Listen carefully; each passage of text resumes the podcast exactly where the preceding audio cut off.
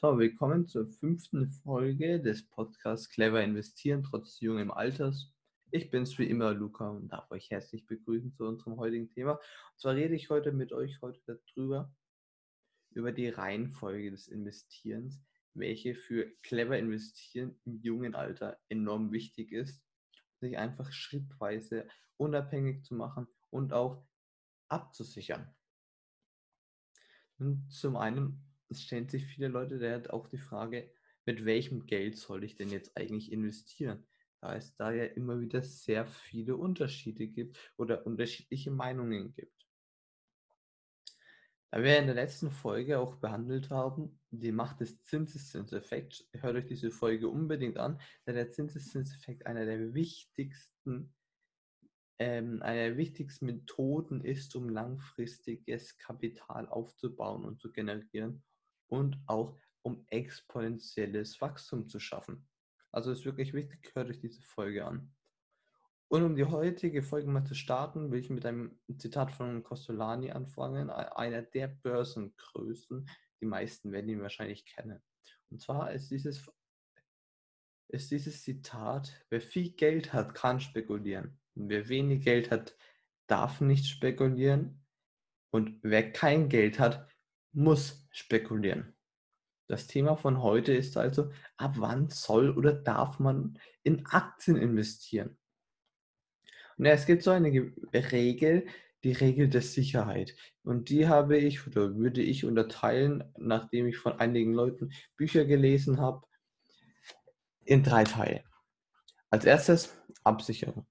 Also man sollte als erstes ein paar Monate man sollte als erstes einen Betrag sparen auf dem Konto oder in Cash auf einem Safe, wo ich wirklich im Notfall, wenn ich meinen Job verlieren würde, ein paar Monate die wichtigsten Rechnungen bezahlen kann und auch überleben kann, Essen und so bezahlen kann. Und diesen Betrag muss einfach jeder für sich selber bestimmen und dieser ist natürlich auch abhängig vom Lebensstil. Das heißt, wenn ich sage, ich habe jeden Monat Ausgaben von 700 Euro, dann würde ich sagen, dass man mindestens für sechs Monate sparen sollte. Also das heißt, sechs mal sieben, man sollte mindestens 4200 Euro haben, eher wahrscheinlich 5000 Euro. Nur sind 700 Euro ja sehr sporadisch und sehr minimalistisch, da oft der, so, ja, die Miete nur so viel kostet und das heißt, man könnte sich nichts Großartiges mehr leisten. Also ich würde schon so sagen, man sollte sich wirklich einen Betrag, einen mindestens fünfstelligen Betrag zusammensparen, damit man vielleicht auch in einem Notfall eine gewisse Grundsicherheit hat, um doch noch das eine oder andere leisten zu können, um sich, Entschuldigung, um sich einfach nicht zu sehr einschränken zu müssen. Also ich würde sagen, so dass man ungefähr 1500 Euro im Monat hat und das sind bei sechs Monaten, wenn ich jetzt kurz rechne, 6000 Euro plus 3000, also 9000 Euro. Also so zwischen 9 und 10.000 Euro würde ich da auf jeden Fall beiseite legen. Natürlich ist es sinnvoller, wenn man noch mehr beiseite gelegt hat. Und da geht es jetzt wirklich nicht darum, was man Cash wirklich hat, sondern diese 10.000 Euro, sagen wir jetzt einfach mal, sind wirklich dazu da, rein für den Notfall. Die fasse ich dann auch nicht an, um irgendwie in Aktien oder so zu investieren. Die lasse ich wirklich liegen, falls wirklich ein Notfall ist. Oder falls irgendetwas im Haus kaputt geht. Für sowas kann ich das dann nutzen. Genau, und dann haben wir den zweiten Schritt. Hier kann man dann so langsam ins Investieren einsteigen. Das heißt, wenn ich eine gute, solide Basis mir zusammengestellt habe, also 10, 20, 30.000 Euro, dann kann ich anfangen, in Asset-Klassen zu investieren, die relativ sicher sind. Die Betonung liegt auf relativ. Das sicher ist, zu 100% sicher ist keine Anlageklasse. Und hier, wie wir natürlich schon in der vorletzten Folge besprochen haben, je niedriger das Risiko ist, desto niedriger sind natürlich auch die Renditenerwartungen. Also hier würde ich dann anfangen, in ETS oder in Fonds zu sparen oder auch in eine Lebensversicherung. Und dann als dritten Schritt sehe ich, dass man dann anfangen kann, in Aktien zu investieren. Und da jetzt nun eine Grundsicherheit vorliegt, wo man, wenn man vielleicht zu einem schlechten Zeitpunkt anfängt oder man auf das falsche Pferd gesetzt hat, nicht sein ganzes Erspartes verliert. Also kann man jetzt anfangen, in risikoreichere Assetklassen zu investieren und kann sozusagen gleich auf höhere Renditen spekulieren. Was ist jetzt nun aber der Vorteil des Aufteilens oder des schrittweise Aufteilens der Anlagen? Naja, man hat halt eben wieder eine Diversifikation. Und zwar in dem Sinn, man hat eine bessere Verteilung der Risiken seiner Anlageklassen und kann so einen Totalverlust verhindern, was ja oftmals ein großes Vorteil ist von Leuten, die mit der Börse anfangen oder die mit der Börse nichts zu tun haben. Und um diese Sicherheit fortzusetzen, will ich jetzt nochmal ein Thema aufgreifen, und zwar die Aufteilung im Depot selber. Also wir nehmen jetzt mal an, wir haben uns eine Grundsicherung geschaffen, sagen wir mal von 25.000 Euro. Mit diesen 25.000 Euro kann man schon ganz gut zurechtkommen, wenn irgendein Notfall passiert.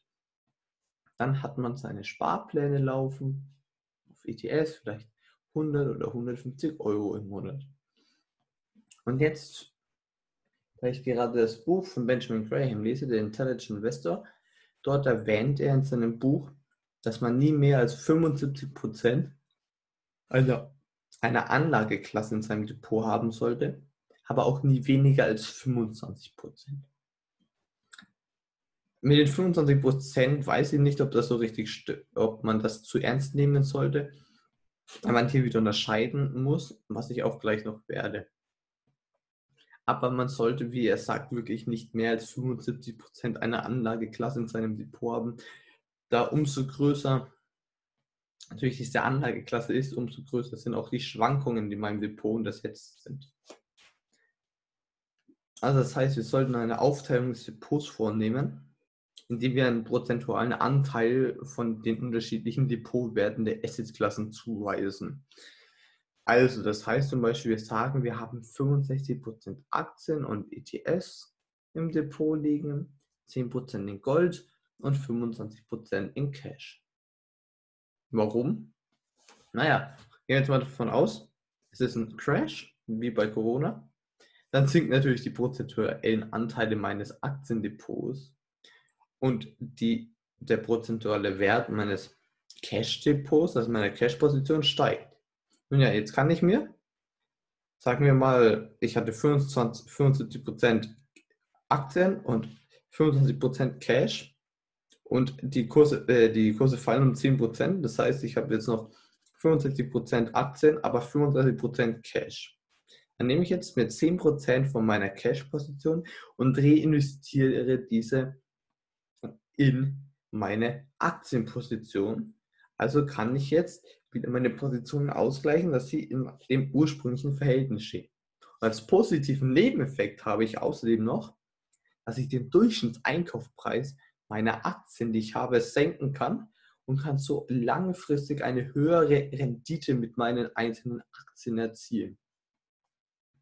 Anders, oder was ist anders, eigentlich sieht es genauso aus, wenn wir die Börse ein sehr hohes Niveau erreicht. Also sagen wir mal, die Börse wächst um 10%, dann steigt mein Depotwert oder mein Aktienwert im Depot um auf 85 Prozent und der Cashwert fällt auf 15 Prozent. Dann verkaufe ich 10 Prozent meiner Anteile, meine Aktienanteile, dass ich wieder 25 Prozent Cash habe und habe ja jetzt hier einen Gewinn erzielt. Jetzt warte ich dann wieder, bis die Börsen runtergehen, um diese 10 Prozent, die ich mir von der und den Aktienwerten entnommen habe, wieder zu reinvestieren. Und dann haben wir wieder den Zinseszinseffekt. Also ich nehme das Geld und reinvestiere das wieder, darf aber nicht das Geld aus meinem Depot entziehen. Das ist ganz wichtig. Jetzt kommen wir dann noch zu dem Punkt, wie sollte ich äh, meine Positionen halten oder wo sollte ich die halten, wo sollte ich mein Geld sparen etc. Naja, früher gab es mal, oder was heißt, gab es mal, gibt es immer noch, Anleihen galten früher lange als sehr zuverlässige Anlageklasse mit hohen Zinsen vor 40, 50 Jahren, teilweise noch mit 5 bis 7 Prozent Zinsen. Also wirklich sehr hohe Zinsen.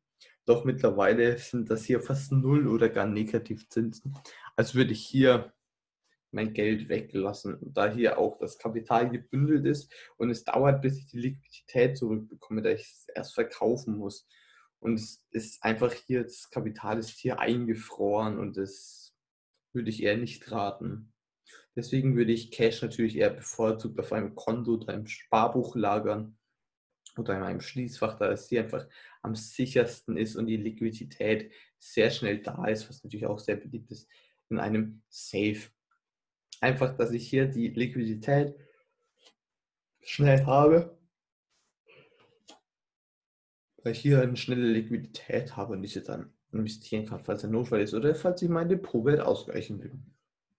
Als Fazit kann man also sagen, dass es sehr wichtig ist, sich erst schrittweise abzusichern und dann zu investieren, da ich einfach so Risiken vermeiden kann und aber auch einen soliden Grundaufbau meines, meines Vermögens habe, was, ich, was mir später definitiv zugutekommen wird. Also ich hoffe, euch hat der Podcast gefallen. Schaut bei mir auf YouTube vorbei, schaut bei mir auf Instagram vorbei. Beides unter Bamberger Börsenbrief. Und wir sehen uns dann wieder, wenn es oder hören uns dann wieder, wenn es heißt, clever investieren, trotz jungen Alters. Euer Luca. Ciao.